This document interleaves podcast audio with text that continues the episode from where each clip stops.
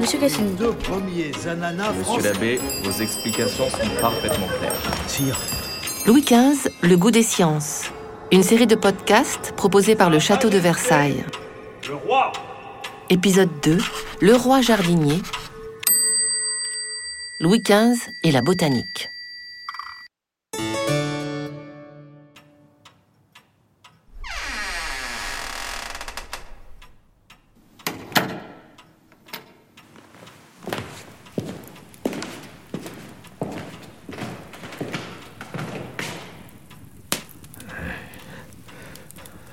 Votre Majesté, Que m'apportez-vous de si bon matin, monsieur le Normand? Les serres hollandaises produisent-elles des trésors alors qu'il neige dehors?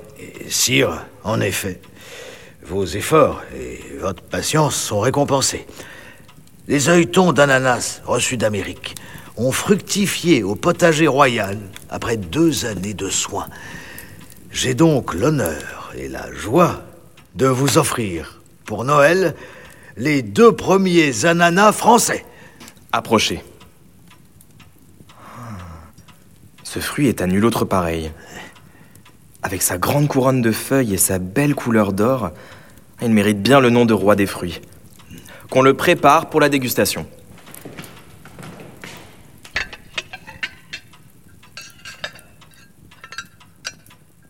Sa chair est dorée comme le soleil d'été. Plus le fruit est mûr, plus il est jaune. Alors celui-ci paraît mûri à point. En effet, sire, il a été cueilli hier. Il est sucré, doux. Ah, quel délice. Hmm. Sire, sentez-vous ce petit goût de framboise sous la langue? On dirait de la confiture. Le Normand, cet ananas est un régal et surtout un exploit.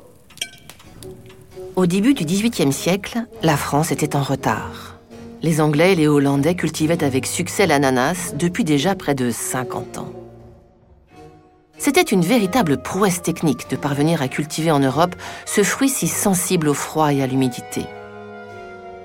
À Versailles, depuis plusieurs années, le potager royal tentait régulièrement d'acclimater des plants.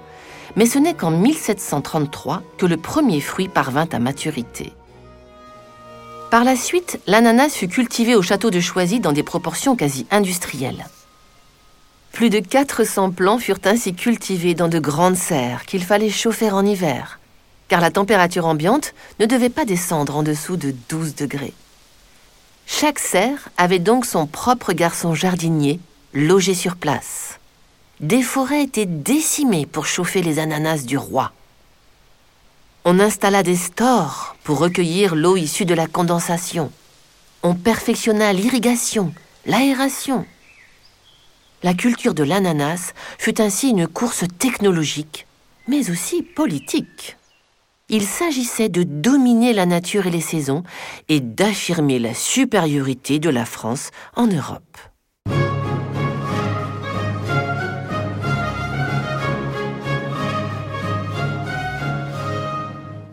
Cela engendra naturellement des coûts astronomiques pour le trésor royal. Mais rien ne pouvait freiner la passion du roi pour ses ananas. À partir de 1735, l'ananas devint un mets à la mode. Son goût particulièrement succulent surpassait tout ce que l'on connaissait.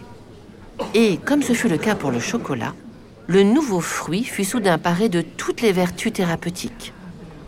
Son sucre avait une qualité admirable pour raviver les esprits et relever les cœurs abattus.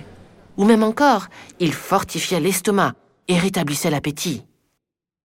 Malgré tout, cela restait un produit de luxe, au point que les plants d'ananas faisaient partie des biens transmis en héritage.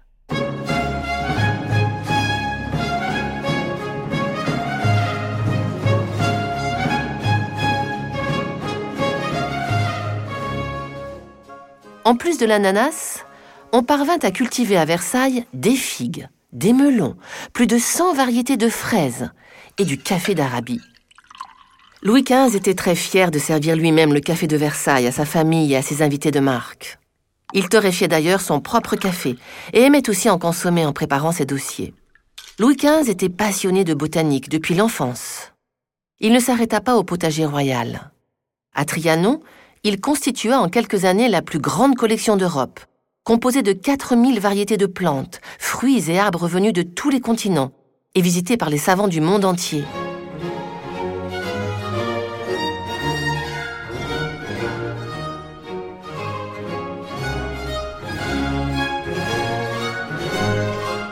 Les botanistes Claude Richard et Bernard de Jussieu construisirent à Trianon les plus grandes serres chaudes d'Europe. Été comme hiver, le roi faisait la tournée des serres chaudes pour discuter avec ses botanistes.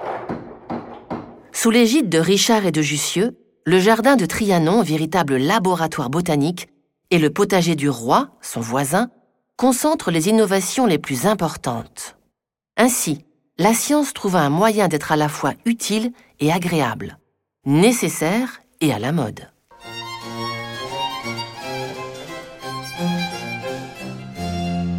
Le jardin botanique de Louis XV a aujourd'hui disparu, mais le potager du roi est toujours là, à quelques pas du château. Alors, envie de cultiver votre jardin? Rendez-vous à Versailles. Louis XV, Le goût des sciences. Une série de podcasts proposés par le Château de Versailles, produit par Narrative et Nova Pista. Tous les personnages de ce podcast sont inspirés de personnes ayant réellement existé. Les dialogues imaginaires sont fondés sur des faits historiques. Un podcast écrit par Marion Augustin, avec la collaboration scientifique de Hélène Delalex, conservateur du patrimoine et commissaire de l'exposition Louis XV Passion d'un roi, d'Elvire Keller et Paola Fava, assistante au commissariat d'exposition. Réalisation Thierry Berthomeux et Laurence Bagot. Interprétation Anne Morin, François Hatt, Giovanni Arnoux, Noé Vallier. Montage et design sonore Thierry Berthomeux.